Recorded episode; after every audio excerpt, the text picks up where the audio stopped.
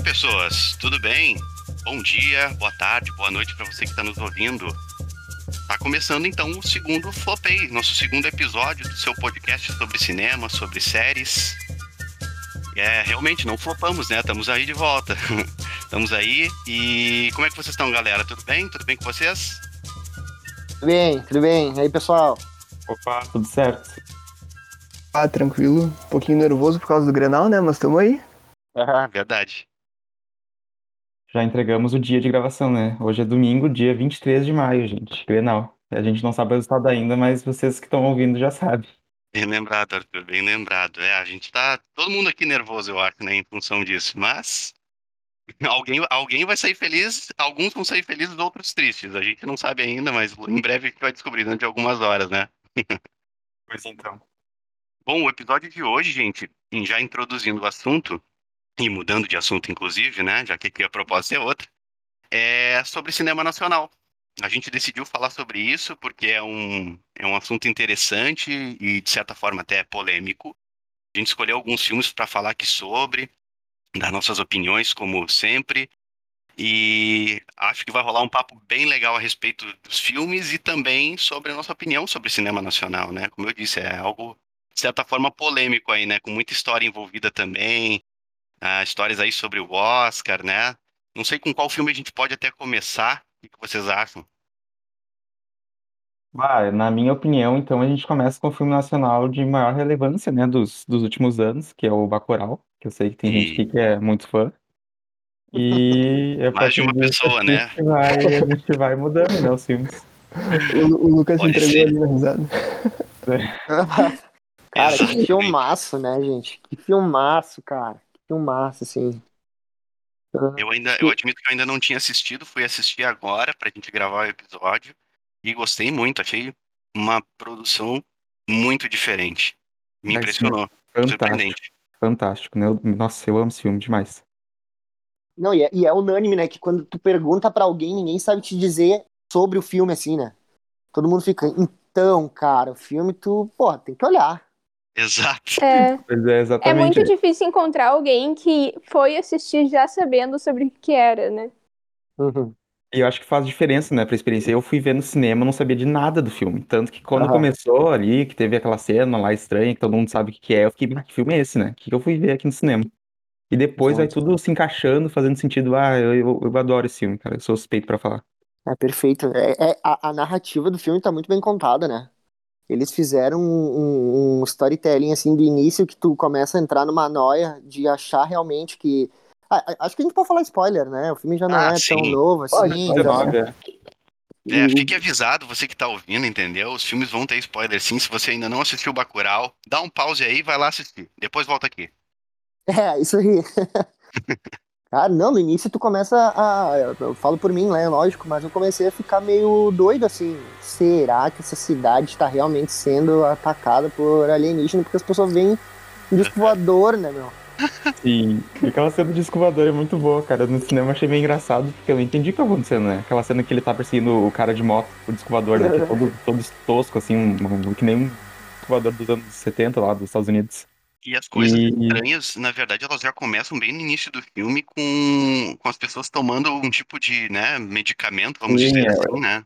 Eles falam até o termo, né? Não vou lembrar agora, mas é um. Trópico. É, é psicotrópico, né? psicotrópico. É isso. Isso.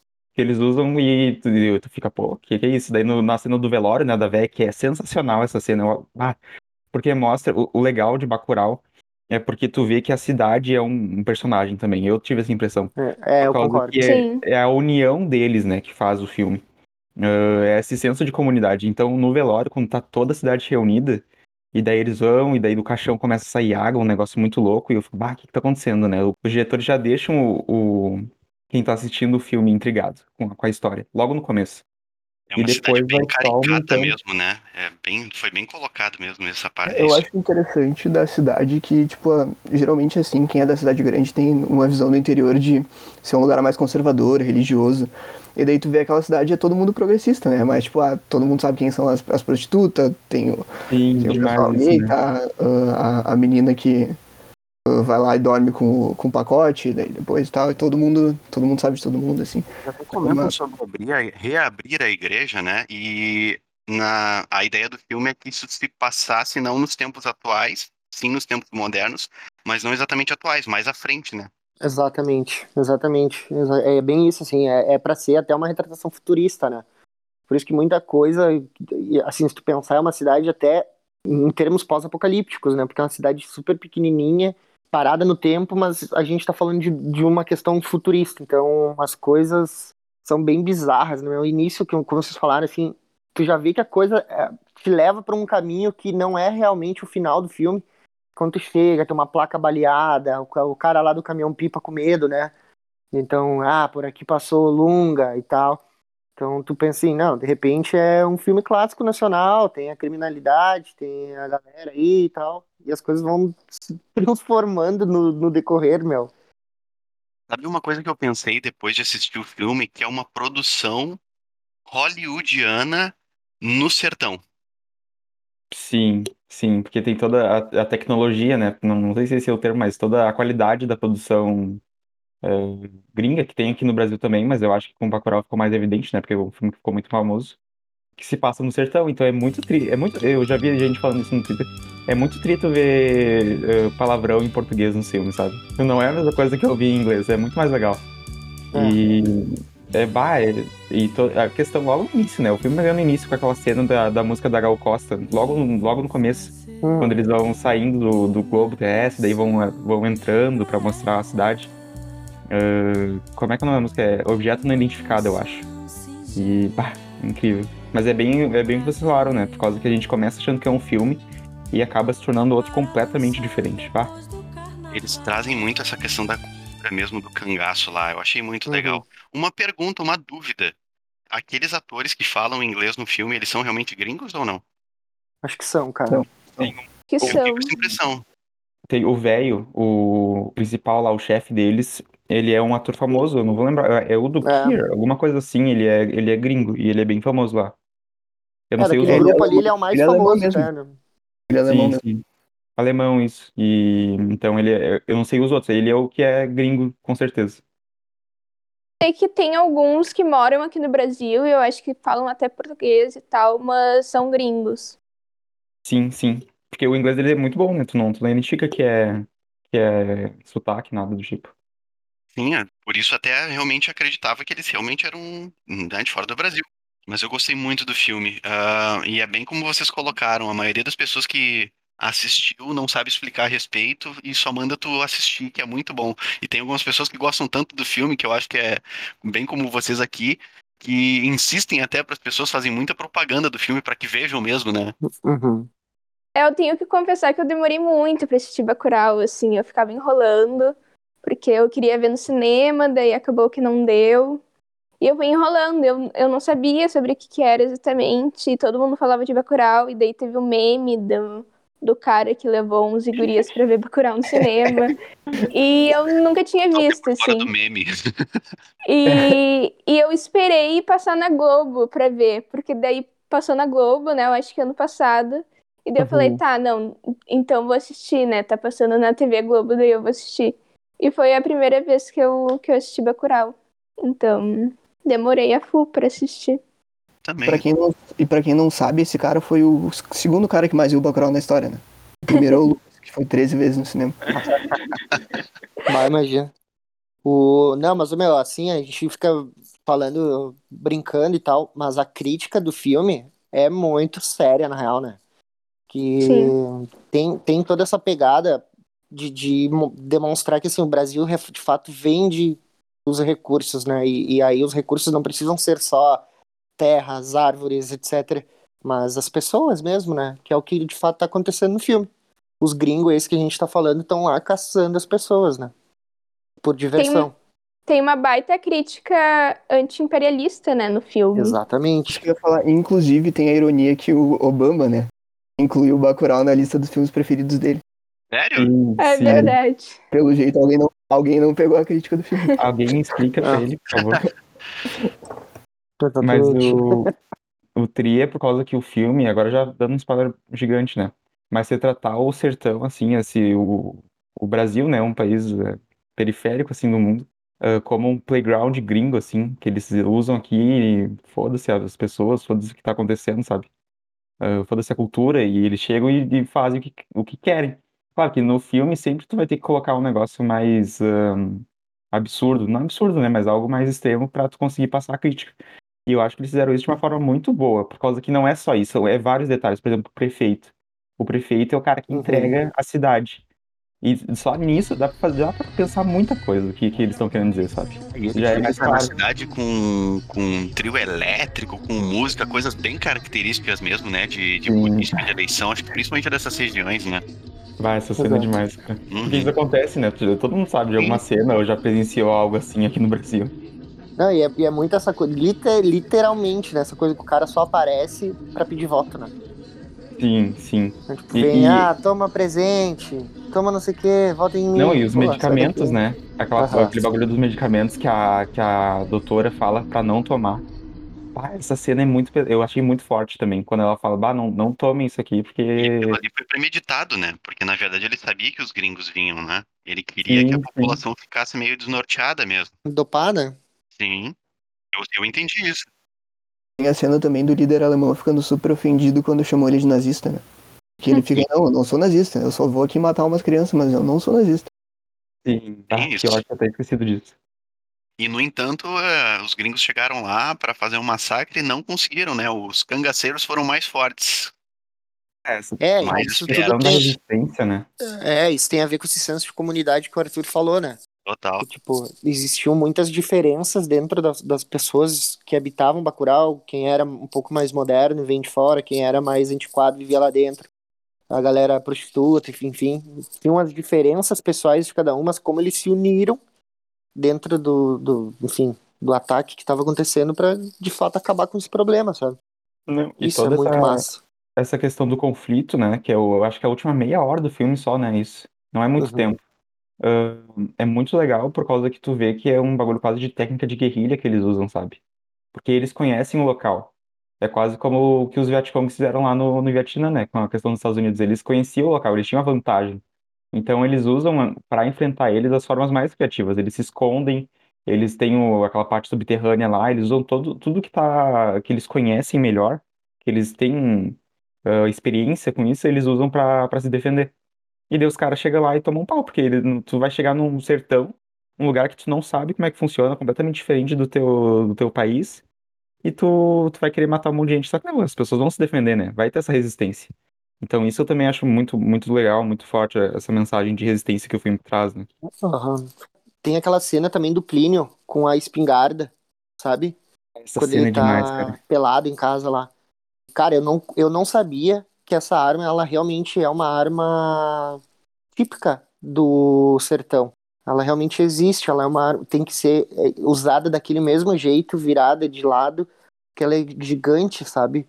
Sim. E eu não conhecia, depois, enfim, fui vendo, vi uma referência, fui atrás para entender o que que era. E, de fato, esse- esses elementos que os caras adaptaram na obra e colocaram lá dentro, eu achei muito bom, assim, cara.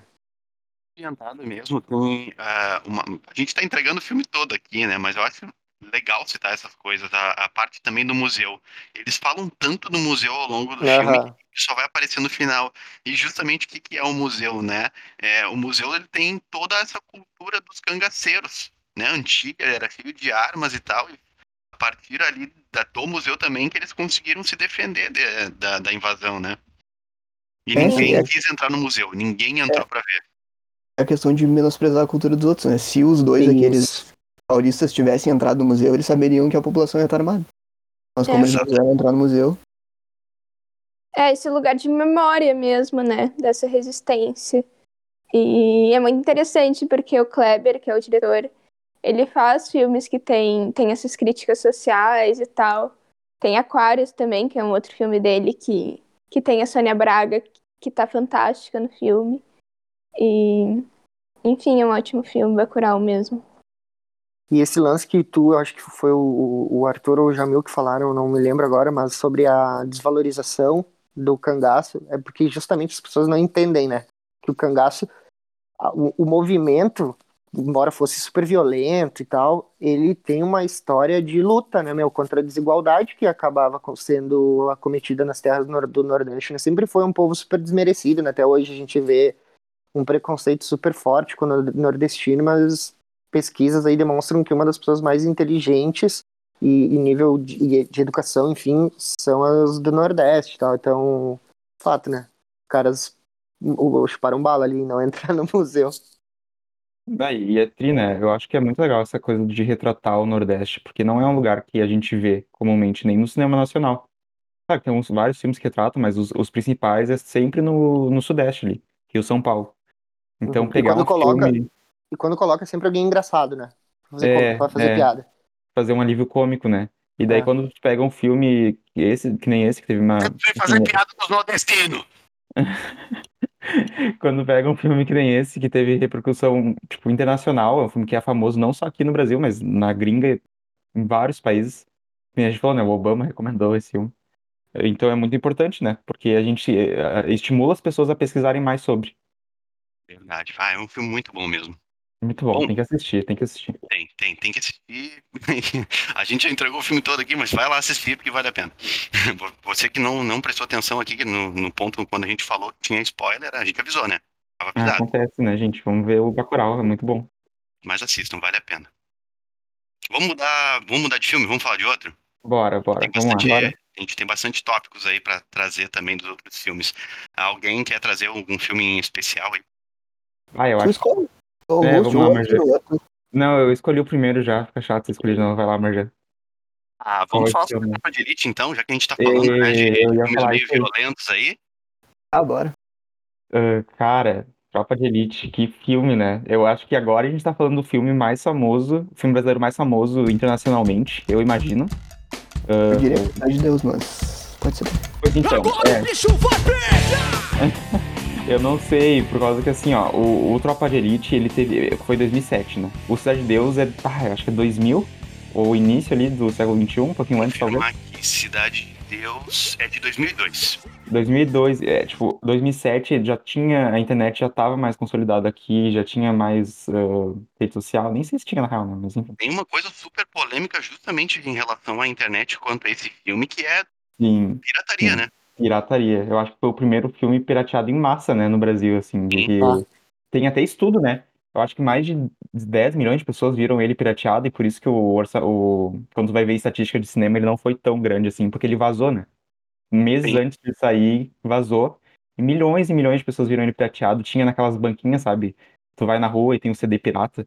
E Uhum. muita gente assistiu dessa forma, né? Eu mesmo assistindo filme vazado na casa de um amigo, entendeu? Ele disse, pá, meu, Sim. tem um filme aqui sensacional pra nós ver e nós vamos ver. E ele botou e, e nem tinha saído nos cinemas ainda, ele não tinha sido oficialmente lançado, muito doido.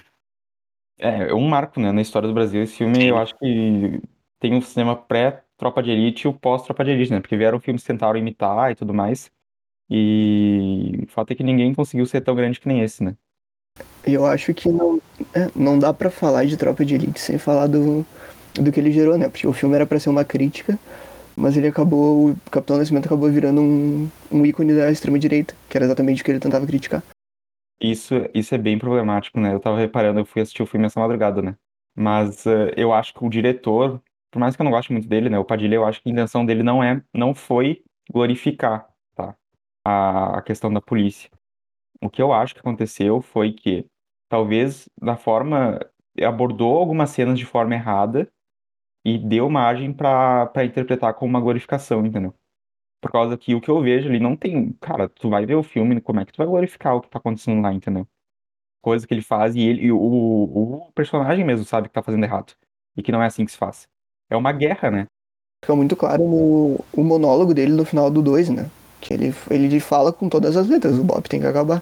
E, mas eu, eu acho que fica por isso porque ele tenta dar uma dualidade pros policiais, né? Tipo, não, não passar ele como vilão, mas tentar fazer, tipo, eles como, eles como ser, seres humanos ah, em dúvida do que eles estão fazendo. E daí eu acho que isso acabou gerando uma dúvida no telespectador de, ah, será que eles são tão certos? Será que eles são errados? Mas o que, tipo, fica muito claro que o errado é o corrupto. Os po- políticos, né? E o pessoal parece que não entendeu. E, meu, o... é, muito, é muito louco, assim, porque a gente tá vendo, de fato, uma repressão policial muito forte, né? E aí, nesse dois, que entram todas essas questões das milícias, que hoje, tipo, o filme é antigo, né, cara? E hoje é uma coisa que a gente cada vez mais tem visto na rua. Então, enfim, não vamos entrar nesses méritos políticos, mas enfim, as milícias estão aí. Só uma curiosidade, o Padilha, ele sofreu um atentado depois do filme, né? Então, tem um documentário que ele fala sobre isso e tal. Ele, no escritório dele ou no apartamento dele, eu não tenho certeza. E as pessoas batendo na porta para entrar e ele vendo pela câmera que eram pessoas carregando fuzil, assim. Estavam armadas de um fuzil para abrir a porta e tal. Imaginem o que teria acontecido se ele tivesse aberto, né? Se não tivesse uma câmera ali vendo. Inclusive, o, o deputado Fraga uh, é, é, foi baseado no Freixo, né? No Marcelo Freixo. Uhum. Pessoal.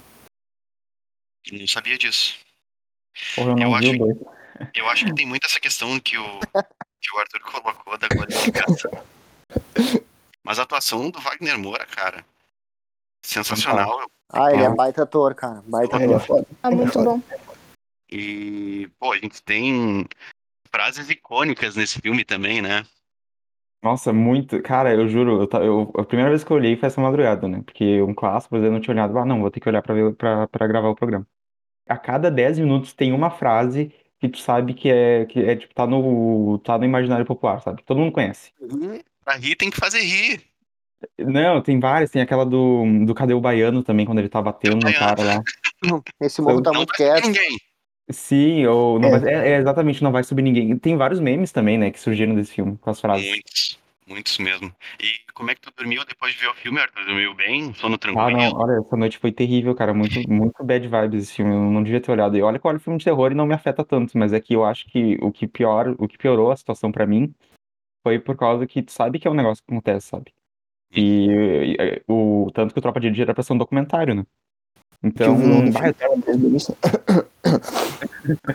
eu, eu terminei o filme, tipo, me sentindo mal, sabe? Um negócio não, não é, não é bacana, assim, porque não é legal tu ver gente sendo torturada, assim.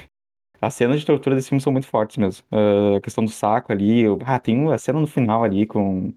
Eu- falta 10 minutos pra acabar o filme e ele pega um cara pra achar o baiano, né? Aham. E vai, ele tortura de uma forma assim horrível, horrível. Só, só vai piorando, sabe? E o- a última meia hora do filme é assim, né? Tem o micro-ondas, que é um troço muito tenso, entendeu? Sim, é, é, mas daí já é do- dos traficantes, né? Mas também, é, eu acho que essa talvez tenha sido a pior. ali. Não, não, não. A pior foi a última ali com. Até a última cena do filme, né? Do, do fuzil cara, não. apontado pra câmera. Cara, não, pra não estragar o velório. É, esse é outro clássico, né? Na cara não vai estragar o velório. Do fuzil, do fuzil apontado pra câmera que parece que a gente que tá levando tiro, né? Sim. É, né, o filme, o filme para mim, ele deixa muito claro, assim, o, o- uma questão de o que que separa a polícia da cri- do crime, sabe? Quando tu olha isso, assim.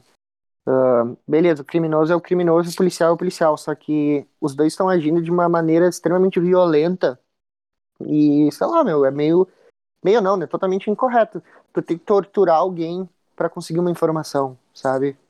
Tu ah, dá um, efetuar um disparo sem pensar duas vezes. E o pior, exemplo- de tudo, o pior de tudo é que eles se matam que não adianta nada, né? Porque o, Não adianta nada. quem, quem, o líder mesmo não tá lá. É, é uma guerra civil, né, cara? A gente, a gente fala É. isso. O Brasil, de fato, tem uma guerra civil, porque É. essa E mesmo- violência tá aí, tá aí, tá, tá presente até hoje. E mesmo que tu acabe com o líder, seja da, né, da polícia ou então da, da, da organização criminosa, outro líder vai vir, né? Vai assumir alguém o, o lugar dessa, dessa pessoa que deixou o posto, né? É uma, é meio, é um ciclo sem fim. Às vezes Sim. parece que é isso, né? Não, mas um detalhe, gente, que eu preciso fazer porque eu não sabia disso quando fui assistir o filme. Por que do, do qual é a moral do filme, tá? Essa operação que o Capitão Nascimento tem que fazer e tem que coordenar é porque o Papa vai vir pro Uhum. Brasil e ele quer ficar na favela. E, cara, tem cada cena, porque daí quando o Capitão Nascimento vai falar, tá, mata o cara aí, que é um, maluco que eles estavam interrogando, alguma coisa assim, e, não- e- e já, já usaram e não precisa mais. E daí o, o Capitão Nascimento fala a seguinte frase, pra mim foi uma coisa horrível, né? Mas pra mim foi genial. Pro, pro maluco. Ah, bota mais um na conta do Papa aí. Eu fiquei, caralho, que demais, genial. Essa frase é genial, assim, porque tu vê que o Capitão Nascimento, ele tá, ele é, mu- é humanizado, né, na real, por causa que a gente tem muito tempo ah, a gente observa como é que é a rotina dele, a questão da mulher dele, que ele vai ter um filho, e toda, ele toma remédio, é, é toda uma questão muito complicada. E tu vê que ele fica puto com o Papa mesmo, assim, ele não. Ele, ele, por causa que ele ia se aposentar, né? Não, se aposentar não, ele ia sair. Não sei se, se ele ia parar de trabalhar, mas enfim. E deixar a operação militar. Por causa, em função do nascimento do filho. sim, e, que, e, e tu percebe que por, com um diálogo da, com a mulher dele, ele já era pra ter saído, né? Ela tá Sim. pistolaça com ele porque ele não saiu ainda e já era pra ter saído. Tem E isso. no, e no 2, no 2 aí, puxando um pouco, a gente tem ele já trabalhando em, outra, em outro lado, né? Ele já não tá mais subindo no morro, por exemplo, pra fazer operação. Ele tá atacando de fato, Deixou as operações militares, né? é, e ele tá, Luta ele tá né? atacando o sistema, né? Ele agora ataca o sistema, assim. Por isso que é o nome lá, o inimigo agora é outro e tal. E ele é alvo das milícias, né? Então a gente já no início do filme. O início do filme começa com um, um suspense, assim. Ele sendo interceptado no carro e efetuando vários disparos e, aca- e acaba ali e começa a contar a história do filme. Tu só vai ver o que aconteceu lá pro final, assim. Não é o final do, do- do primeiro filme? Acho que não, eu acho que não. É o início e o final, então, do segundo. É, eu, se eu não me engano, é isso aí. Uhum.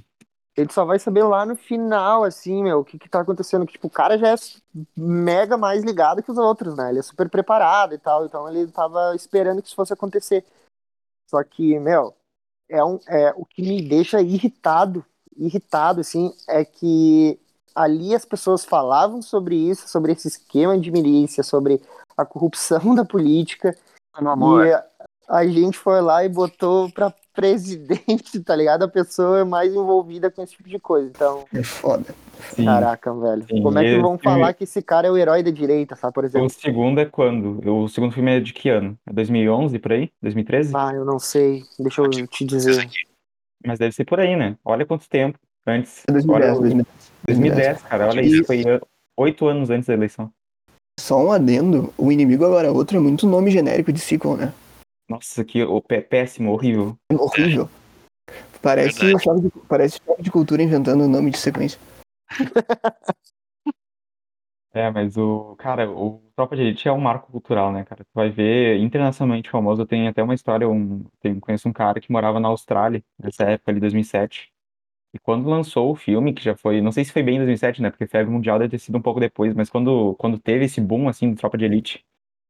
Ele contou que, que ele tava lá no. Era de, de noite e um amigo dele tinha acabado de ver o filme.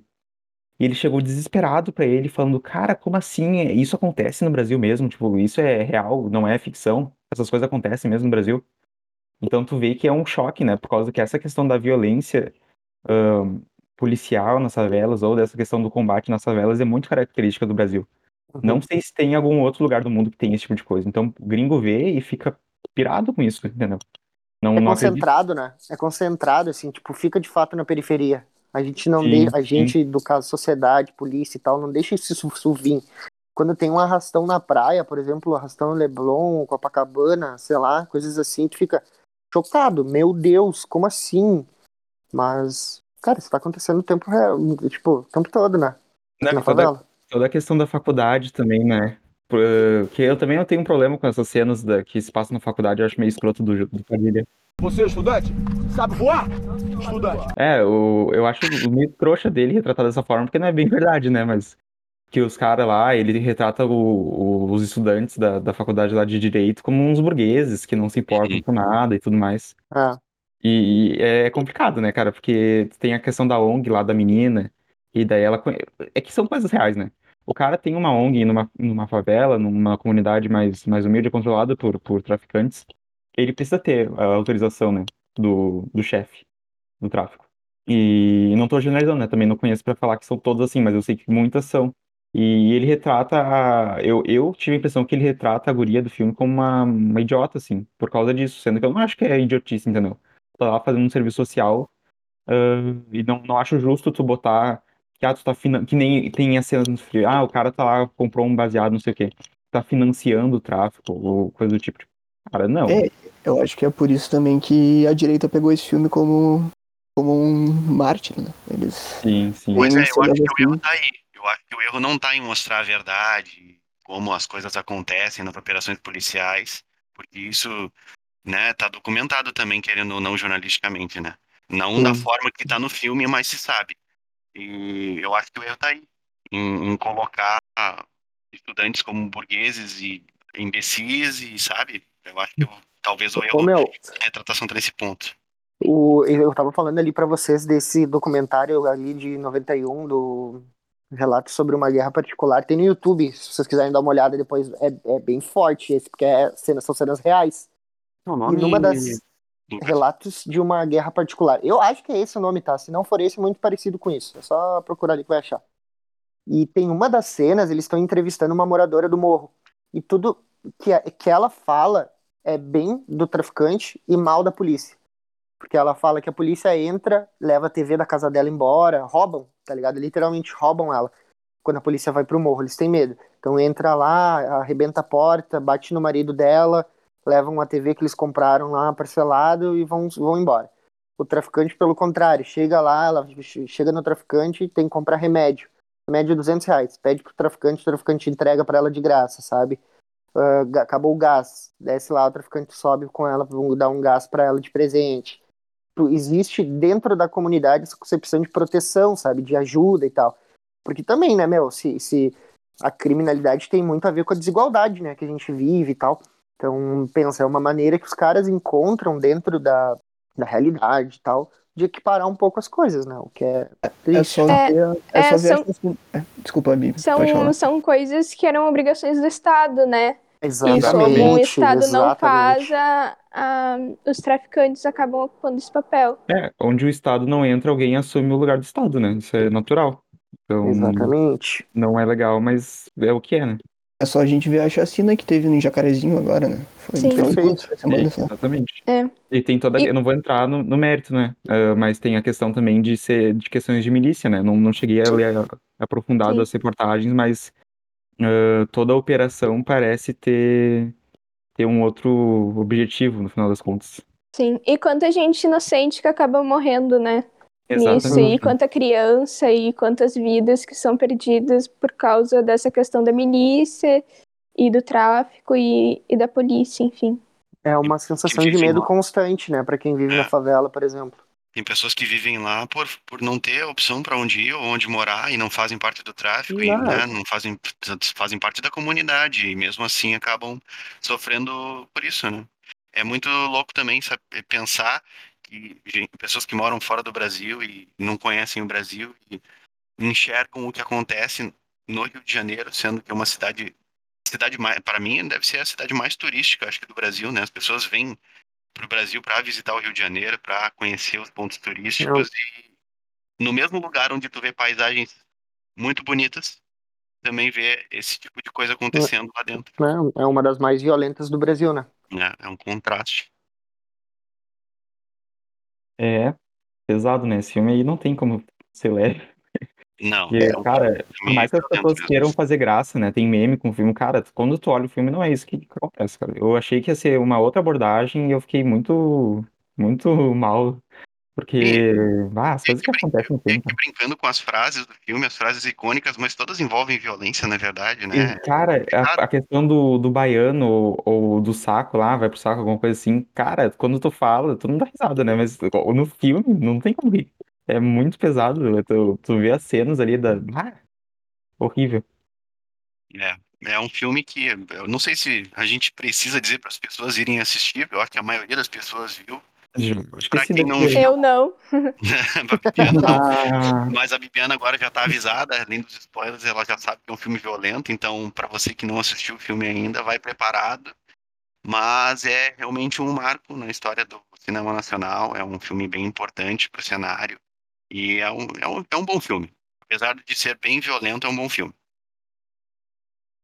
Então é isso, né, sobre Tropa de Elite. Qual vai ser o nosso A próximo? gente já falou o suficiente. Agora eu Eu, queria que alguém escolhesse outro filme aí. eu acho que a gente, já que tá falando de Rio de Janeiro e de favela, a gente poderia falar de outro filme que fala de favela, né? Que é Cidade de Deus. Boa. É Vamos muito continuar na bom, violência. meu Deus do Sangue, céu, pessoal, vamos violência. lá. Jorrando sangue no ouvido do, do nosso espectador. Não é Isso. espectador, não. Nosso Pingando agora. sangue do fone agora. Vai tirar o fone e vai estar escorrendo. Nossa. Mas ah, é mas. Cidade, Cidade de Deus é bonitinho, cara. É sobre natureza, tem galinha solta correndo na rua. Foda. A cena da galinha. Co- Como eu tava falando antes, eu achei Cidade de Deus pior. Eu fiquei pior quando eu vi Cidade de Deus do que Tropa de Elite. Eu Tem- acho mais violento também, eu concordo contigo, cara. Ah, eu vi faz tempo, tem que ver de novo. Eu tive a impressão que Tropa de Elite me afetou mais, com certeza, mas talvez realmente Cidade de Deus seja pior. Tem até aquela cena, né? Pra mim, a gente tá comentando sobre isso, aquela cena do. Ah, que é na mão ou no pé do, do tiro lá. Exato. Ali, E é uma criança, cara. E a atuação da criança, eu não sei como que os diretores, né? O, o Meirelles e a. Como é que é o nome da mulher? Que eu, ninguém nunca falou o nome dela, tadinho. Como é que é o nome dela? Calma aí, eu tenho anotado em algum lugar. Isso aí, essa aí mesmo. Ah, como é que conseguiu dirigir tão bem uma, uma criança, né? A orientar tão bem pra uma atuação tão incrível. Aquela cena, tu, a- ela chorando, assim, é, é de outro mundo, cara. Aquilo ali é Uhum. incrível. Eu acho que não é um filme mais violento que Tropa de Elite. Eu acho Tropa de Elite mais violento, ele é mais real. Mas Cidade de Deus é mais chocante porque envolve justamente muita criança no meio da violência. Isso, tipo, conta Cara, uma histórias. coisa muito legal do Cidade de Deus é o início do filme. Fala um pouquinho sobre ah, o, o crescimento da favela ali, né?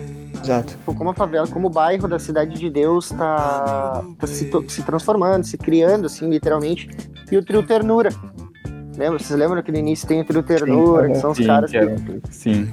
E, e- e, cara, era meio- eles são meio Robin Hood, assim, né? Tu pensar pro filme, literalmente. Fala um pouco do crescimento da favela e da falta do Estado ali, né? E daí cria esse espaço pro traficante crescer e virar, tipo, É. líder da comunidade. Exatamente. Essa E- cena, esse começo, né, mostrando a origem da, da, da favela é muito trina. Muito. Muito Tri, não, mas massa, é, é muito muito massa. legal retratar isso num filme, porque é um negócio que, eu não sei, eu acho que deve ser bastante característico, né, das favelas, desse início, desse começo Sim, favelas. exato. Sempre foi, tipo, ela, a favela se criou de fato por, pela, pela marginalização, né? Assim, tipo, mandar a galera pra periferia porque não queriam que ficassem nos grandes centros ou para atrapalhar de fato a construção e as belas vistas, né? Então manda essa galera pra lá, vai pra Tem periferia. racismo envolvido nisso também, né? Oi? Tem racismo envolvido nisso também, né? Então, Ah, com certeza, com certeza. Mas, tipo, o tiro saiu muito pela culatra, assim, né? Porque, Muito. não falando de Cidade de Deus, mas se tu vê ali a Vidigal, por exemplo, olha a vista, né? Da favela. Fez a vista mais bonita do Rio de Janeiro, né? É, Uma exatamente. menos, com certeza. Então, tipo, É um, é um filme cheio de frases icônicas também, né? Malandro não para, malandro dá um tempo. ah, meu nome é Zé Pequeno. Dadinho é o caralho, meu nome é Zé Pequeno, porra. é muito bom, cara. É um filme muito bom também.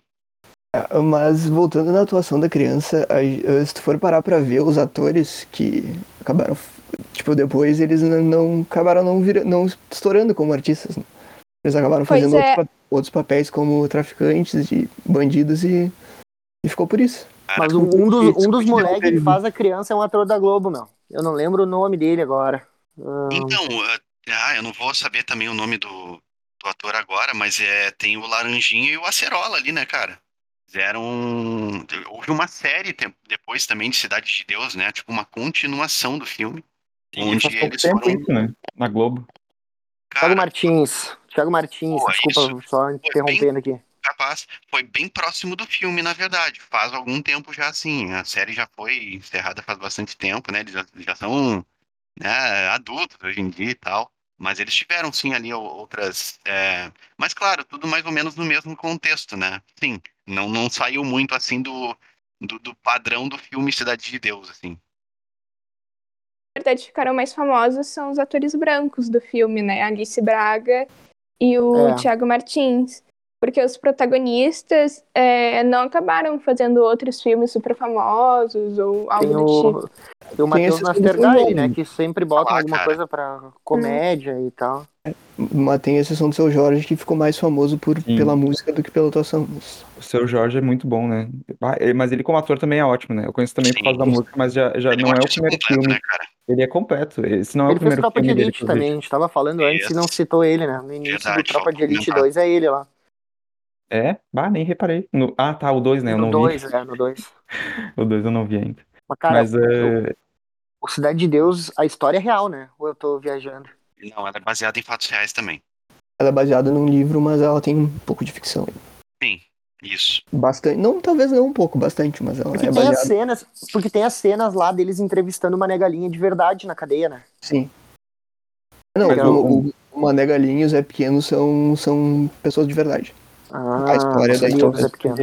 A gente tem um ator ali que também agora tá bem famoso, bem conhecido, e que ele aparece em muitos desses filmes. Um deles a gente não falou, e talvez vá falar ainda, que é o filme Estômago, que é muito bom também, né? Que é o Muito Babu bom, San- muito bom. Santana, É, o, o Babu aparece como figurante nesse filme, é verdade. É que verdade. também fez o Tim Maia, que é outro filme sensacional aí do, Ah, perfeito. né, da, da cena aqui do Brasil mesmo, e é um cara que tá bem, bem conhecido hoje. Talvez mais conhecido em função da participação do Big Brother, claro, mas ele teve papel. Aqui, até no Cidade de Deus, o papel dele não foi assim tão importante, mas no filme Tim Maia e no Estômago ele foi um dos principais, né?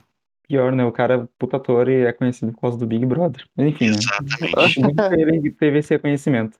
Mas o, o legal desse filme, eu acho que é muito que eu não sei se, na verdade eu não sei, né? Eu tô chutando porque eu sei que outros filmes que têm essa mesma vibe, essa, mesma proposta, têm essa característica de que grande parte dos atores não são profissionais. Eles são pessoas que vivem lá mesmo.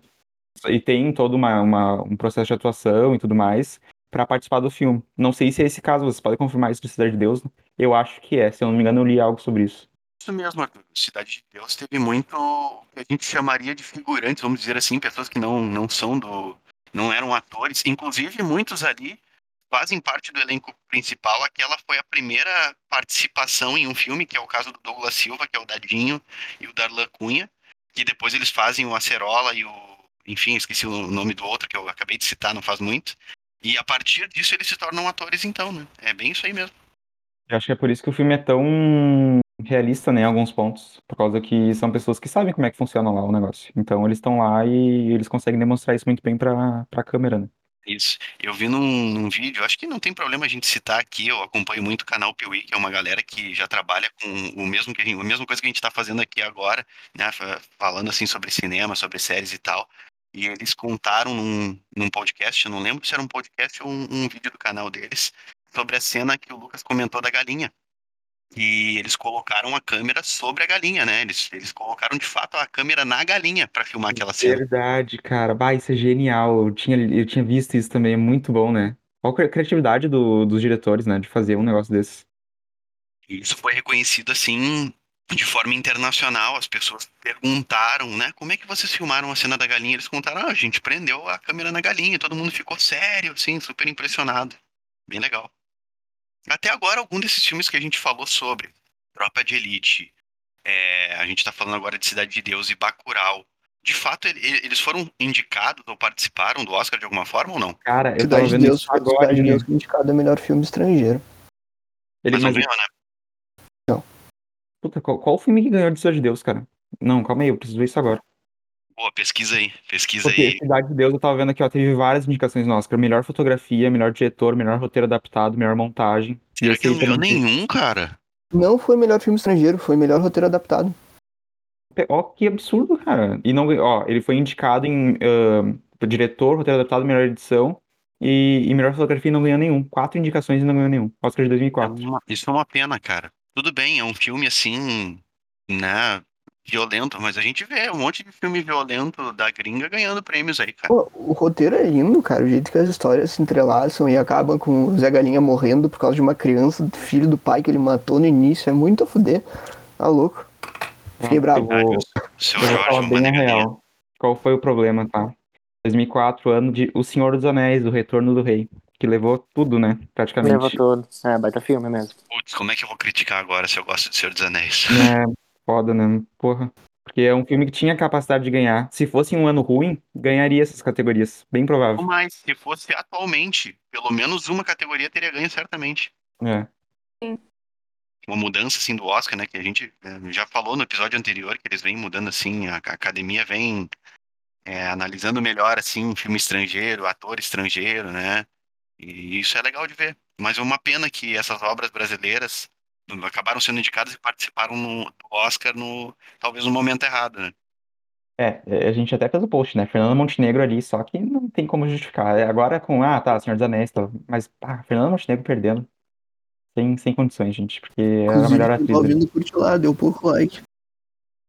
Sim, gente, vamos engajar lá com o post, por favor. A gente, a gente fez um trabalho muito extenso de pesquisa para trazer informação de qualidade vocês. verdade, verdade. A gente faz, tem feito alguns posts com certa frequência lá na nossa página do Instagram, arroba Podcast. Então siga a gente lá, vai acompanhando e já curte lá o, né, o que a gente já postou lá para vocês lá no feed. Ah, já que a gente falou da Fernanda Montenegro, e até para dar, quem sabe, uma aliviada aqui nos assuntos, né? Acho que a gente devia talvez introduzir então Central do Brasil. O que vocês acham? Por favor, eu amo esse filme demais. Ah, esse filme é incrível. Fala um pouco para nós então, por favor. Então, Central do Brasil, ah, é um filme que é protagonizado pela Fernanda Montenegro, porém também tem a presença ah, de um ator mirim. Inclusive, se eu não me engano, ele é, ele ganhou outros papéis de importância depois. Não, não tenho certeza. Vou até pesquisar aqui. Eu também vou dar uma olhada no nome dele, deixa eu ver, o Josué, né? O Vinícius de Oliveira. Isso. Nome do E é um filme muito emocionante, cara. E eu acho, eu gosto muito desse filme. Qual é a moral? Tá dando um contexto básico. A personagem da Fernanda Montenegro, que é a Dora, ela trabalha num terminal de ônibus, se eu não me engano, numa estação, alguma coisa assim, ah, na Central do Brasil, né? E ela, a função dela é escrever cartas para quem não não sabe escrever, né? Para pessoas ah, analfabetas. Ela é uma ex-professora. E um dia, o Josué, que é esse menino, ele é, acaba sozinho ah, quando a quando a mãe dele morre em um acidente de ônibus. E daí a, a, Do- a Dora, a personagem da Fernanda Montenegro, acaba adotando ele, entre muitas aspas, para para continuar, para enfim, eles acabam ficando juntos e tal. É E eles verdade, ac- e eles se conhecem justamente porque ele procura ela lá na estação, né, rodoviária, para escrever uma carta para os familiares que estão longe, né? Exato, é pro pai dele, né? Uhum. E, e quando a mãe dele morre, a- enfim, acontece várias tretas, a Dora não queria ficar com ele, mas eles acabam ficando juntos e, e vão pra uma viagem no interior do Nordeste pra buscar o pai dele.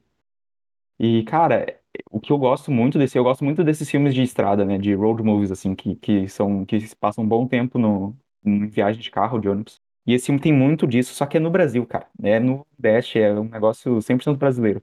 E, ah, o Walter Salles nesse filme dirigiu de uma forma inacreditável, um filme muito emocionante. No final, eu não choro geralmente com filme, tá? Eu sou um pouco resistente, assim. Mas nesse filme eu chorei demais, porque é muito, muito bonito o final. É, é um clássico, né? Tu vê direto em Twitter, Instagram, Facebook a cena final, né? Que é, um, que é a Fernanda Montenegro lá no, no ônibus, assim. E. filme muito bonito, me marcou Sim. bastante na época. Até comentei com vocês aqui antes, né, que eu não me lembrava do filme, até é legal o Arthur ter contado pra gente a história. Eu realmente assisti só uma vez, eu lembro que me marcou bastante, mas desde então, e faz muitos anos, eu não assisti mais.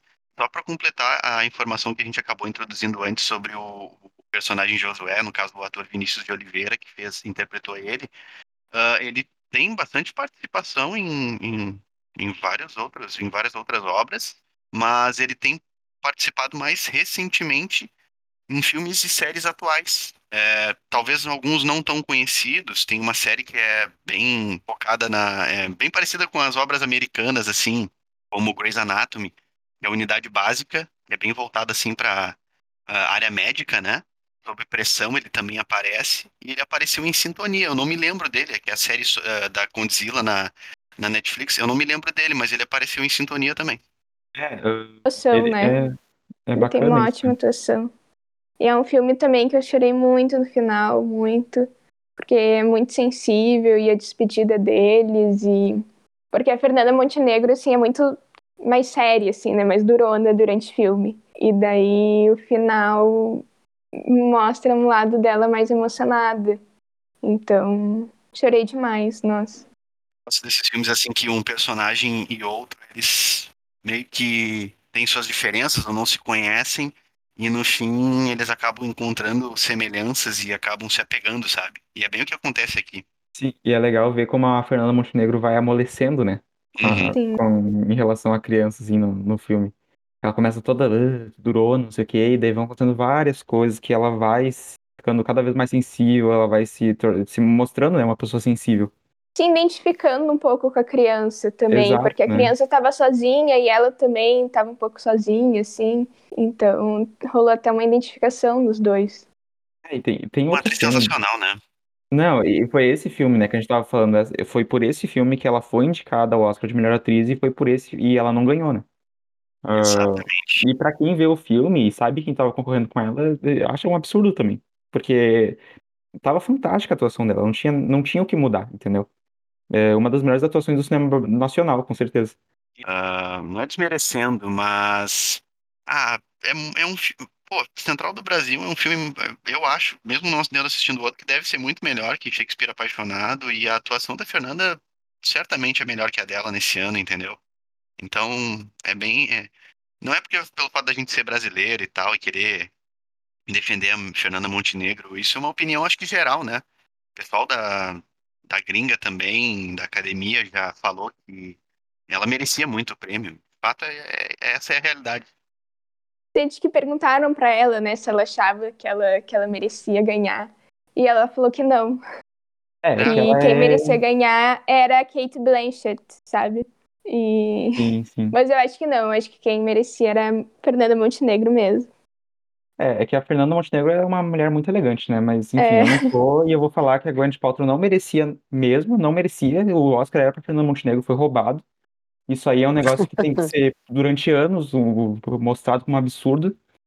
E O Brasil sempre sofre, né, com essa gente que, que não reconhece eh, o nosso trabalho, não reconhece a nossa, nossa cultura. Então, enfim, deixa aqui meu recado pros poderosos de Hollywood que estão nos ouvindo e que sabem que fizeram cagada. Fala pra E- eles, Arthur. Isso vai assombrar revolta aqui, vocês. Vocês vão ter muitas noites de sono mal dormidas por causa disso. Então, sobre isso aí. abre o olho, academia. Chama o Lunga, chama o Lunga. Ah, o Lunga resolveu. Ah, mas se o Lunga tivesse nesse Oscar, isso aí não teria acontecido. Fato, é verdade. Ah, vamos trocar de filme, vamos falar de um outro em que eu, eu sabe, é um, é- eu acho que seria até da, assim, do, do cenário nacional, até a gente não, não sei se a gente tinha colocado ele para falar antes aqui, digamos, na pauta, mas eu talvez esse seja o meu filme assim, favorito do cinema nacional e que a Fernanda está muito bem no filme também, que é O Alto da Compadecida. Pode ser? Né? Pode ser?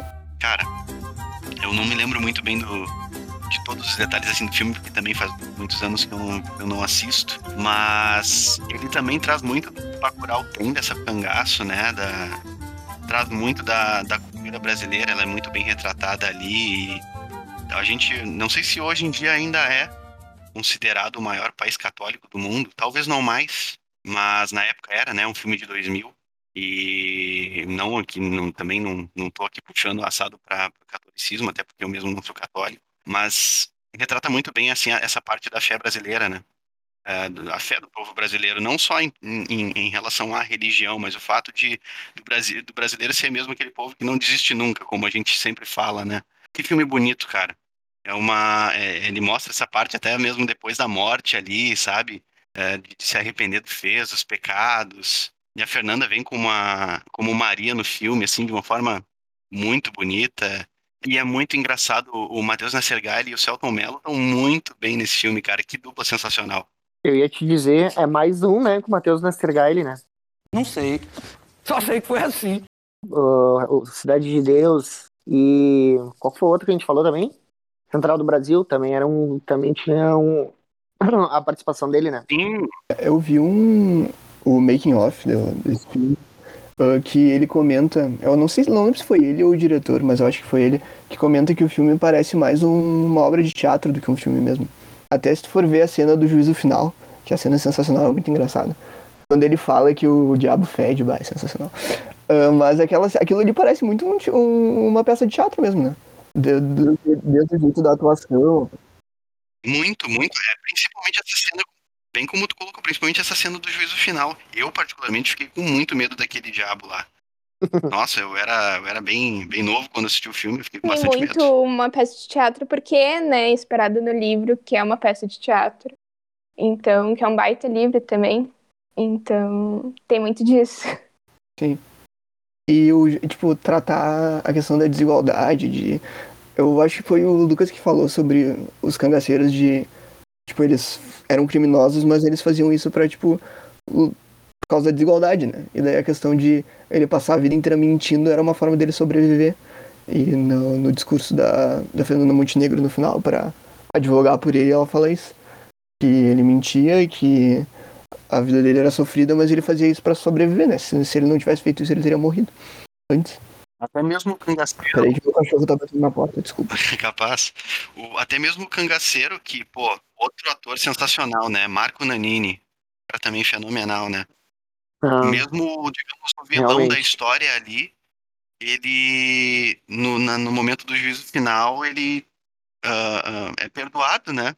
Todos os crimes, todas as mortes que cometeu, justamente porque ele teve uma infância difícil, inclusive violenta, porque ele, ele, o contexto em que ele vivia, né, acabava colocando ele naquelas situações, mas, claro, também era um assassino, né? A gente não pode esquecer disso. E ele foi muito bem nessa interpretação como cangaceiro nesse filme também. Aquela cena do juízo final é bem marcante. Eu me lembrei muito desse filme assistindo Bacurau, achei muito legal. Enfim, é uma obra. Eu, eu- até eu vou assistir de novo depois, agora a gente falando do filme, eu vou assistir novamente. Já assisti tantas vezes, mas já faz bastante tempo. É um filme que eu gosto muito, vou, vou ver de novo, porque é muito bom mesmo. A maioria das pessoas que está nos ouvindo já deve ter visto, porque já passou muito na, em rede nacional, na Globo e tal, então a maioria das pessoas acho que já viu, mas caso você não tenha visto, é outro filme nacional que vale muito a pena ver.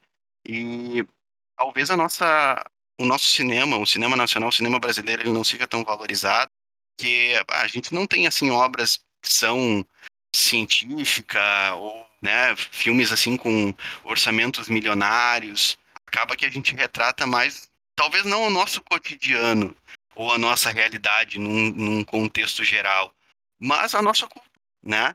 Eh, e pô, que a gente não consegue muito fugir dos mesmos temas, né? É sexo, é violência, é crime, enfim, a maioria dos filmes que a gente falou aqui giram em torno disso, né?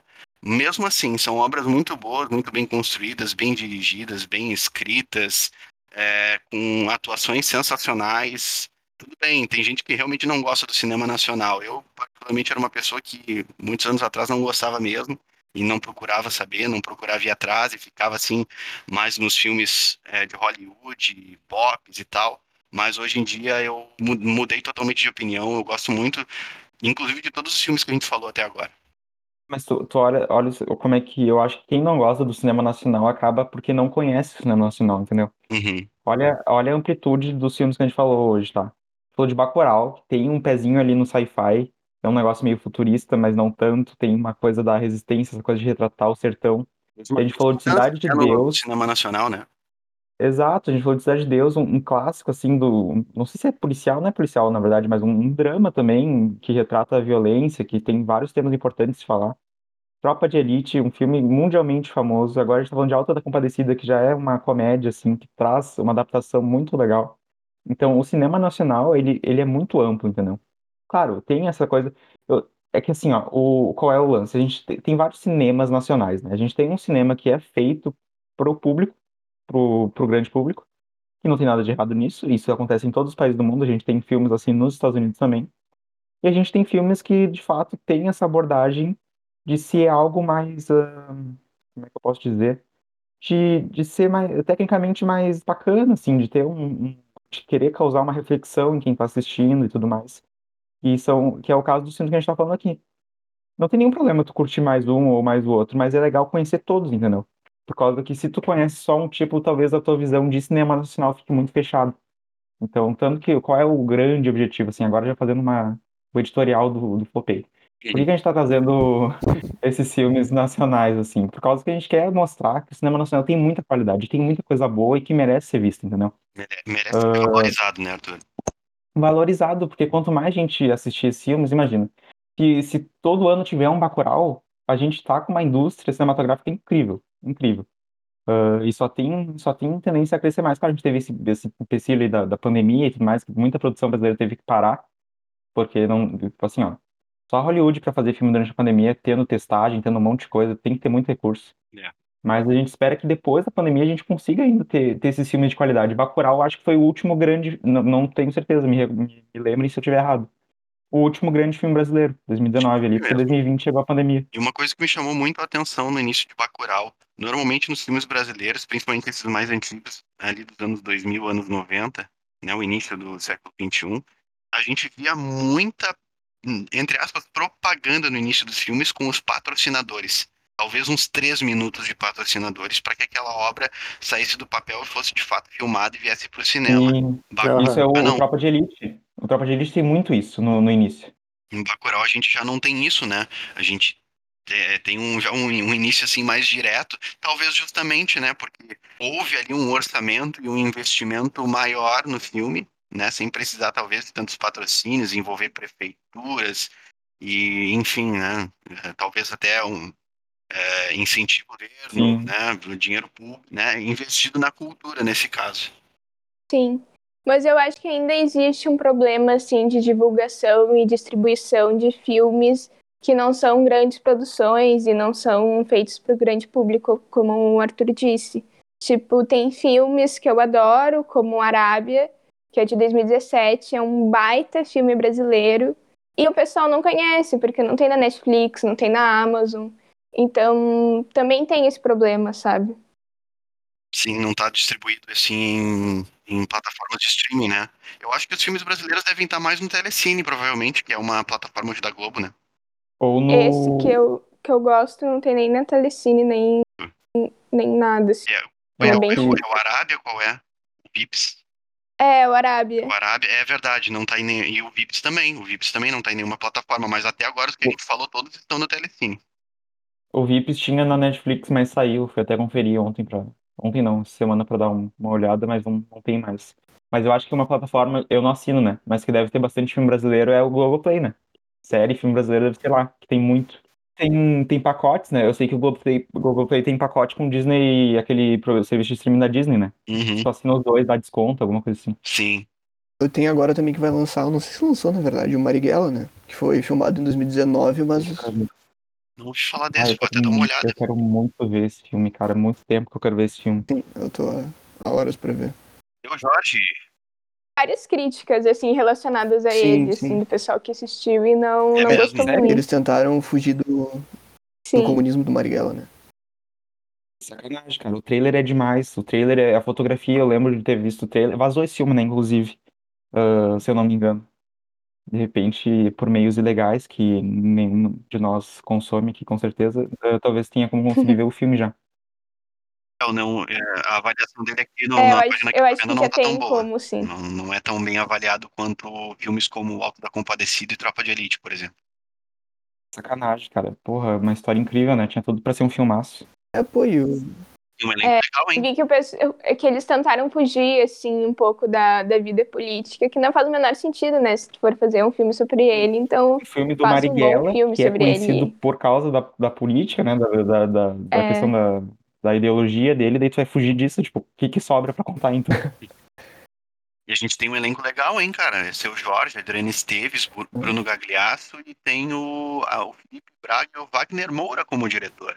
Produção do Wagner Moura, né? Pois é, ele é um cara tão politicamente ativo, eu achei que ele ia manter essa parte. né? Mas de, de repente, de repente, a, a fuga da. Pois é, cara, não faz sentido fugir da política. Eu não vi o filme, né, gente? A gente tá dando. Ninguém aqui viu, tá? Estamos dando palpite, mas eu imagino que a fuga da política talvez seja pra atrair um público maior. Só que não faz sentido, entendeu? Porque o público que tu quer, tá querendo atrair, fugindo da política, não vai ver o filme, porque o nome do filme é Marighella, entendeu?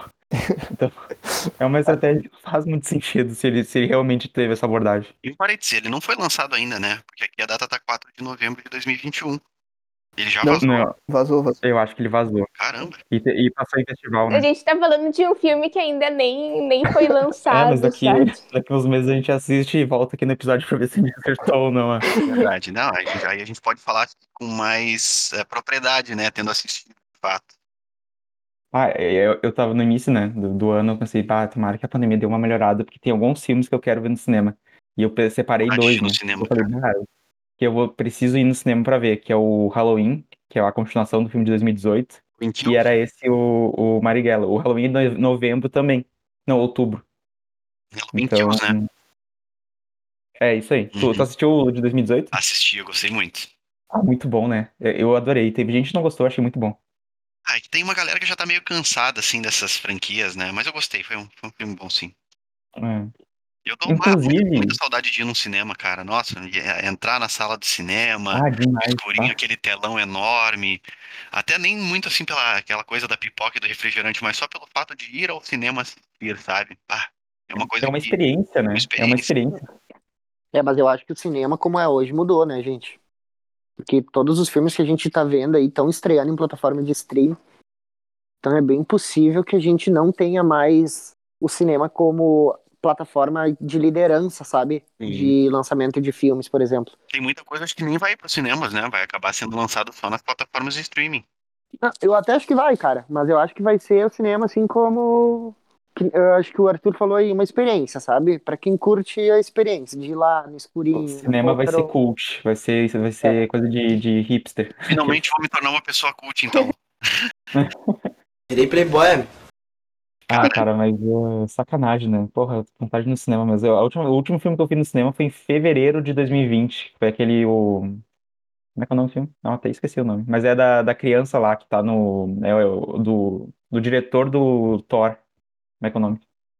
O, É, o diretor de ah, Jojo Rabbit? Esse aí, Jojo Rabbit. Foi o último filme que eu vi no cinema. Eu não me lembro qual foi o Um filme que baita eu fui filme. ver no Um cinema, baita cara. filme. O último filme que eu fui ver no cinema foi em 1917, eu acho. Faz É tanto muito tempo bom assim que tu não vai no cinema, cara. Humor. Mas 1917 lançou em 2020, né? Depois foi a pandemia. 2019 pra 2020. Depois foi a pandemia. Ai, ai, muito bom. Foi boa. Ai, já me foi a última vez no cinema em 1917, no século Ah, XX meu ainda. Deus, eu entendi. Ele realmente eu não entendeu a piada. Ainda Ah, tudo bem, tudo bem. Ah, desculpa. ai, ai, Cara, ai, a gente tem mais alguma coisa assim pra falar do. que A gente tava falando, a gente já meio até mudou aqui um pouco A gente já dissertou o assunto, né? Já vamos pra cinema. Ah, mas ó, pra voltar, eu nunca vi, eu nunca vi muita- um filme nacional no cinema, faço, eu admito aqui, acho isso muito feio, devia ter visto já. Eu já assisti Minha Mãe é uma Peça. Eu assisti Minha Mãe Ah, uma é Peça do- também, né, gente? Pô, bem lembrado, Bibiana. Cara, é uma coisa triste, mas é. eu acho que a gente tem que falar, né? Que é Ah, vamos falar então, né, do, do, desse, desse filme, né, porque homenage- é homenageando, inclusive, né, o cara, porque, bah, Pô, bem lembrado, bem lembrado. É um ótimo filme de comédia, né? É um ótimo filme de comédia. Tu se diverte muito, assim, assistindo e... Os três Tá. filmes do Uma- Minha Mãe é uma Peça, principalmente as sequências, o segundo e o terceiro, eles são, re- são gigantes de bilheteria no Brasil. Se eu não me engano, um deles é a segunda maior bilheteria, aqui. Ah, ahn, que na verdade seria a maior, só que o primeiro é aquele filme daquele pastor lá que, enfim, que tem caso de que as igrejas pagaram os ingressos e as salas de cinema estavam vazias. Mas enfim, não vou entrar no mérito. Ahn, No caso, o filme... Minha Mãe é uma Peça 3 é a segunda maior bilheteria nacional e Minha Mãe é uma Peça 2 é a sexta maior bilheteria do cinema nacional. Olha isso, o cara mandou dois filmes pro top 10 bilheterias nacionais, entendeu? Tá na frente de, tipo, Tropa de Elite, o primeiro. Então é um negócio absurdo o trabalho que ele fez ah, no cinema nacional, assim. E é um- ele levou pautas importantíssimas pra todo tipo de gente, entendeu? Eu acho que essa é a grande diferença. Tem uma tiazinha que nunca soube nada de- sobre, nunca se preocupou em saber sobre homofobia, sobre ah, a comunidade LGBT. E agora tá lá descobrindo que, que descobrindo coisas novas com, o- com humor, né? Com o humor do Paulo Gustavo, que eu acho que também é muito consciente, entendeu? Ah, ele usa os filmes pra passar uma mensagem também, tanto que no terceiro tem um casamento gay, entendeu? Porra, no Brasil atrasado como o Brasil, né, em algumas questões da- de, de sexualidade e tudo mais, isso é muito importante, o que ele fez. O que ele fez é, é, é incrível. E eu acho que ele vai além disso, cara. Eu via ele como um, um ser humano, assim, fora do comum, sabe? Uma pessoa. Sim, ele era uma pessoa incrível, né? Bah, como eu, assim, é, cara, de caráter, assim, E né? isso aqui acho que não é demagogia a gente falar, porque o cara faleceu há pouco tempo e é um assunto recente. Afinal, ele morreu em função né, da Covid-19. É a verdade, ele era uma pessoa fora de série. Todo mundo fala isso, todas as pessoas que tinham contato com ele, é, por mais que não fossem próximas, assim, de ter contato no dia a dia, porque às vezes, né, por ser uma pessoa famosa, por ser um, um- um ator, uma atriz, tu acaba tendo contato com pessoas assim do, do, do mundo artístico, por exemplo, hoje pelas redes sociais, e ele era um cara super querido, carismático, educado, sabe? Ah, é, é uma perda muito grande, de fato.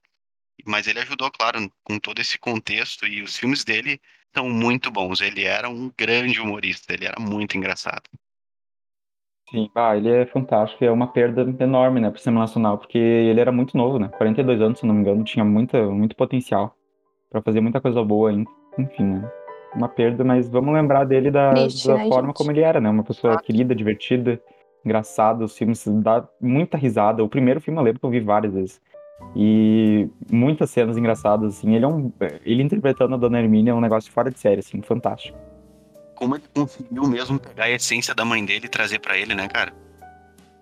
Sim, sim, sim. E tu vê que nas entrevistas e tudo que mostra de- dela, né, na vida real é, é, é muito parecido mesmo com a Dona Hermínia. Tem, As até no cenas- final do, do segundo filme, eu acho que tem um. No, depois dos créditos tem uma cena dele com ela, né? Que ela fica xingando ele, batendo nele, alguma coisa assim.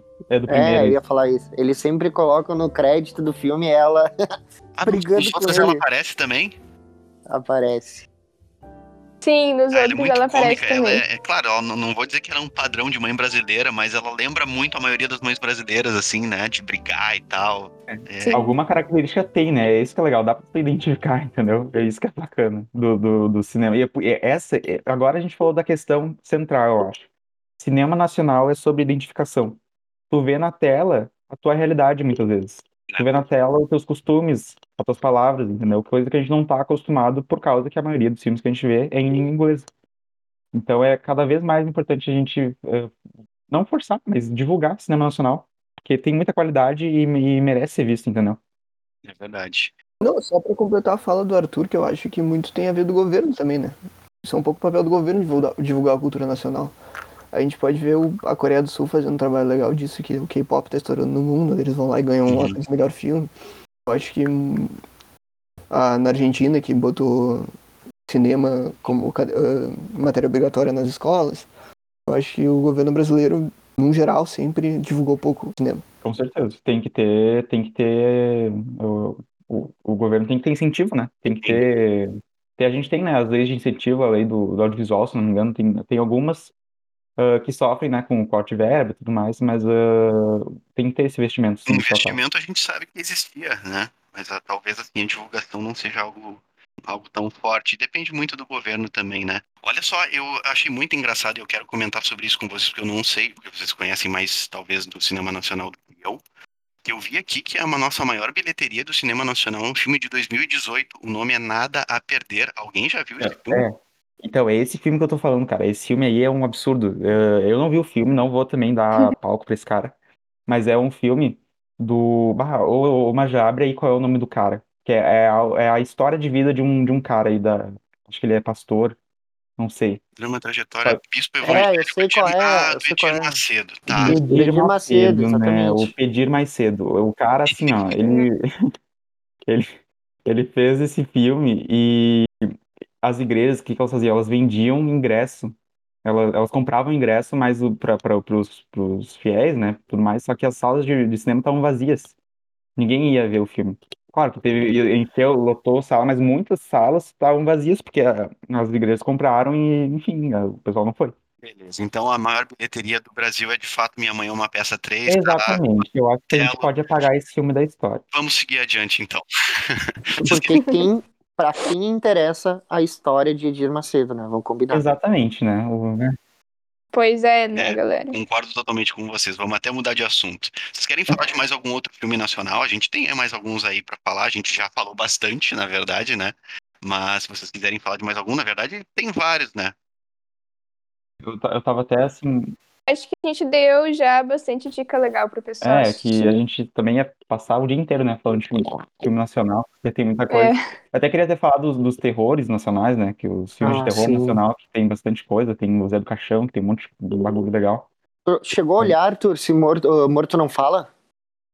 Morto Não Fala. Morto Não Fala. Não vi. Queria ver no cinema, inclusive, esse filme na época que saiu. É, bah, por também. favor, me fala desse filme. Tu, tu chegou a olhar? Não, não, eu queria perguntar pra ti, porque eu sei que é um gê- um gênero que tu curte. Eu curto e não vi Eu esse achei filme, o cara. trailer muito foda, muito foda. Me deu muita vontade de ver. Eu queria ver, ter visto no cinema e, aí, enfim, chupei bala, não fui, perdi a oportunidade. Pois então. É, mas eh, esse é um filme que tá na minha lista faz tempo já. Inclusive, quero ver se de repente olho hoje. Temos então aí o Arthur, um fã de Zé do Caixão, é isso mesmo? Cara, eu, eu admito, assim, que eu não conheço muitos filmes dele, mas eu conheço a trajetória um pouquinho, assim, e de como ele fazia o cinema dele. Por exemplo, tem o, o filme A, A Meia-Noite Levaria Sua Alma, de 1964, talvez, se eu não estiver enganado. E o cinema que ele faz é um negócio muito. Dizem que é cinema de guerrilha, né? Um negócio meio amador, assim, Uhum. só que com muita qualidade. E o personagem que ele interpreta é muito icônico, né, cara? Eu acho que todo, assim, no Brasil conhece quem foi o Zé do Caixão, inclusive morreu faz pouco tempo, fevereiro de 2020, se eu não me engano. E maior nome do terror nacional, Nova eu falo com... ele, né? Hã? Talvez só a galera mais nova, talvez não conheça quem foi e quem é quem foi Zé do Caixão, né? O personagem. Pois então, é que ele, ele se manteve ativo, né, por muito tempo, ele tem filme até em 2008, se eu não me engano. É, ter ele, é, ele é referência no trash nacional também, né? E internacional, né? Esse filme, o A Meia-Noite Levaria Sua Alma, é um cult, assim, ó, do... Pra, pra- em, em todo mundo. Quem curte essa coisa do cinema mais, mais barato, esse cinema trash mesmo, eh, de terror, é, é, um, é famosíssimo. E, ah, ele é toda uma personalidade, né? Tu vê, ele tinha aquela coisa da unha, né? Tinha unha comprida, não sei o quê. É, O cara é um... sempre de capa, gola vermelha, né? Um vampirão, assim. Não, as Ele coisas é que ele fala super também pra caricato, introduzir o, o filme, as coisas que, tipo, É, uma inflexão de Nossa, voz, aquela... muito bom, cara. É, ele é muito bom, ah, Bom, se a gente Mas- fosse continuar falando de cinema nacional, como a gente comentou aqui agora há pouco, a gente não pararia de falar o dia Eu tenho uma curiosidade, aproveitando assim, a gente não tem grandes animações, né? Feitas aqui. Verdade. Tem uma animação. Vamos comentar, Lucas. Tem uma animação que não, ela é, não é uma produção brasileira, mas ela se passa no Brasil, que é Rio. Tem Rio, Rio, 1 e sim. 2, né? É verdade. Rio, eu ia falar do Rio. O Rio é outro Porque o Oscar que eles cara lá do. do que tiraram do. deram pra Muppets. A trilha sonora. Nem foi indicado ao Oscar esse filme? A melhor trilha sonora. Puxa, Ai, que eu fudei, eu não sabia. Não sabia Porque também. o cara, o cara que é o motion graphic lá do, da Era do Gelo, ele é brasileiro. E eu sei que existe uma questão muito relacionada ao investimento que o Brasil faz em tecnologia, assim, sabe? Então a galera normalmente acaba indo pra fora e fazem filmes lá fora e- É. de, de animação e tal, porque a, a produção acaba sendo mais barata do que aqui. Mas Talvez olha que também nosso né? cenário não muda muito, né? Dos, dos nossos filmes, a gente acaba ficando preso, talvez, aos mesmos temas, vamos dizer assim. Né? Teve uma animação brasileira que foi indicada a melhor animação Oscar. Em 2016. O Menino e o Mundo. Menino e Eu não vi, cara. verdade, que é errado né? falar porque eu não vi. É, eu não. Eu não vi. O problema é de divulgação, né? Que daí Exato. os filmes não são Sim. divulgados e a gente acaba É, nem esse filme é muito sabendo. bom, né? Eu não cheguei a assistir, mas todo mundo que eu, que eu, que eu conheço que assistiu, já vi crítica e tal, fala que esse filme é excelente. É, eu não sabia, eu não sabia isso também. A gente só vê coisa relacionada à polícia, assim, né? Tipo, os É, filmes brasileiros que- que fazem sucesso é, é em relação à violência e tal. Olha só, um- sabe quem tá no elenco desse filme aqui? Provavelmente, como se trata de uma animação com, com a voz, Emicida. Sim, exato. é- Ele fez esse filme, né? Eu, eu lembro da época por causa disso. E é um filme muito bem avaliado aqui, hein? Cara, a dublagem brasileira, vou só fazer um Ah, é parênteses muito aí boa que mesmo, né? acho que a gente tá se estendendo muito. A dublagem brasileira, cara, Concordo. meu Deus do céu. Eu prefiro, assim, filmes no seu áudio original, claro. Mas se a gente for olhar desenho, por favor, assistam dublado. É- Cara, é perfeito, meu. É dublado é perfeito. bom. Perfeito. Divertida, a dublagem de divertidamente, de divertidamente não, a Puxa, ô Marjan, me ajuda aí, como é que é o nome lá da Marjan não, Jamil, da série do mesmo criador dos Simpsons? Ah, ah, Desencanto. Desencanto, cara. A dublagem é muito boa, é muito boa, cara. Ah, é da Netflix, né? A produção da Netflix, certo? É, exatamente. Acho que qualquer, qualquer ah, desenho, animação com a dublagem brasileira é muito boa mesmo. Eu bah, concordo totalmente com, a- com o Lucas, porque todos esses filmes eu também vejo com, com dublagem. Eu gosto muito dos dubladores brasileiros. Eu acho que talvez são- sejam os melhores profissionais nesse ramo a nível mundial, eu diria. É muito profissional mesmo. Eu me lembro da dublagem do Luciano Huck fazendo aquele filme lá do Enrolado, sabe? Também outro E olha, É a dublagem é boa. Tem muitas dublagens brasileiras que melhoram filmes, cara. Muitas. O É, Tá Dando essa Onda, Tá Dando Onda é clássico, né? Taca a mãe Ah, é verdade. É, Taca é, verdade. Janeiro. Verdade. É, Taca a mãe pra ver se bom. quica. Bom, cara. Bom, Tem o João Franco, perfeito João Franco. A gente até não acabou não falando de alguns filmes aqui também, né? Mas eu acho legal a gente citar até como dicas para o pessoal ver, uh, para a gente de fato já meio que se encaminhar para o encerramento, porque a gente já falou bastante. Senão vai ficar de fato um episódio muito longo, né? Mas são filmes que a gente até comentou, pensou em falar sobre, acabou não comentando. Um deles é Estômago, eu assisti ontem. Uhum. Né? Um filme muito, Muito legal bom. de assistir também, muito bom, uma produção bem legal. É, tem dois aqui que eu até já comentei e que eu não assisti ainda, que já entraram para minha lista, que vocês já assistiram, que é Vips, com inclusive o Wagner Moura. Tem Arábia, é um filme também que eu tô bem curioso, não, não faço ideia do que se trata. Ah, um filme que foi gravado aqui em Porto Alegre, O Homem que Copiava, muito bom, É verdade. com Lázaro Ramos, Leandra Leal, Luana Piovani, é um filme muito bom também, filme sensacional. Meu Nome Não é Johnny, né, com Celton Mello, Cléo Pires, também, Baita filme. também um baita filme. Esse aqui também entrou na minha lista, um filme não tão recente, mas que eu acabei não, não vendo, do Kleber Mendonça Filho, com a Sônia Braga, né, o mesmo, mesmo diretor e mesma atriz de Bacurau, certo? E Aquários. Sim, Aquários também, muito legal. Aquarius. Ah, Aliás, tem que ver, tá na minha lista. Um filme muito legal, Tim Maia, com o nosso Babu Santana. É um baita filme também. Enfim, ah, Carandiru, né? Que é um filme Ah, violento também, mas é uma obra sensacional lá de 2003.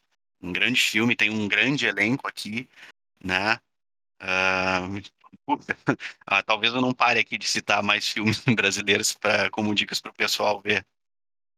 Já deixo aqui a sugestão para quem quiser ver mais um pouquinho sobre esses filmes, tem outros também. A gente, os nossos últimos dois posts do Instagram são de dicas, né? Post do Dicas BR do Flopay, que a gente cada um deu um- uma sugestão, e um outro que é filmes nacionais disponíveis no, no streaming, que é só que a gente fez isso para estimular, né, também, porque é mais fácil acesso, o pessoal tem, geralmente tem alguém que conhece, tem uma conta Netflix, daí pega emprestado ou no Prime. Então fica aí a Isso. sugestão do, do post, tem filmes bem legais lá. Isso, nos sigam lá nas redes sociais, né? Arroba Flopei Podcast. A gente sempre vai trazer algum post com dicas, curiosidades, informações, não só do cinema nacional, né? Esse é só o nosso segundo episódio. Em breve a gente vai trazer novos temas, novos filmes. E então nos sigam lá, acompanhem o nosso conteúdo e fiquem ligados aqui também, né? Nos nossos podcasts. Ah, inclusive a gente já pode falar aí pra galera que nos próximos a gente vai começar a abrir para sugestão de tema. Então, quem tiver ligado aí, quiser sugerir algum tema de filme, enfim, série, fica ligado no Instagram, participa. Pode ser que a gente fale a respeito. Ter bastante sugestão nos stories, né? Não sei se a gente vai trazer ali algum filme para a galera escolher ou vai deixar aberto para sugestões, mas fiquem ligados lá para participar com a gente e participar então aqui do conteúdo. Gente, acho que vamos encerrar, né? Para a gente não, não se estender muito mais aqui no episódio, não ficar muito longo. Acho que a gente já trouxe, pô, conteúdo sensacional aqui sobre cinema nacional, né? Exatamente. Então, queria agradecer a você que ouviu até aqui, que está nos acompanhando, mais uma vez reforçando para nos seguir lá no, no Instagram, né? Continue nos acompanhando aqui, em breve a gente vai trazer novos episódios, a gente espera trazer conteúdos aí com mais frequência para vocês, e muito obrigado por não deixarem a gente flopar, né? Esperamos voltar muito em breve aí para gravar um novo episódio, mas no Instagram a gente vai estar sempre presente ali com mais, fre- com mais frequência, trazendo mais conteúdo para vocês, tá bom? É isso, Isso aí, gente. valeu, gente. Valeu. Fora Bolsonaro! mais. Valeu, galera. Tomara Vamos Grêmio Inter, Dali ganhe. Colorado. Abraço, valeu. Valeu. Valeu, valeu.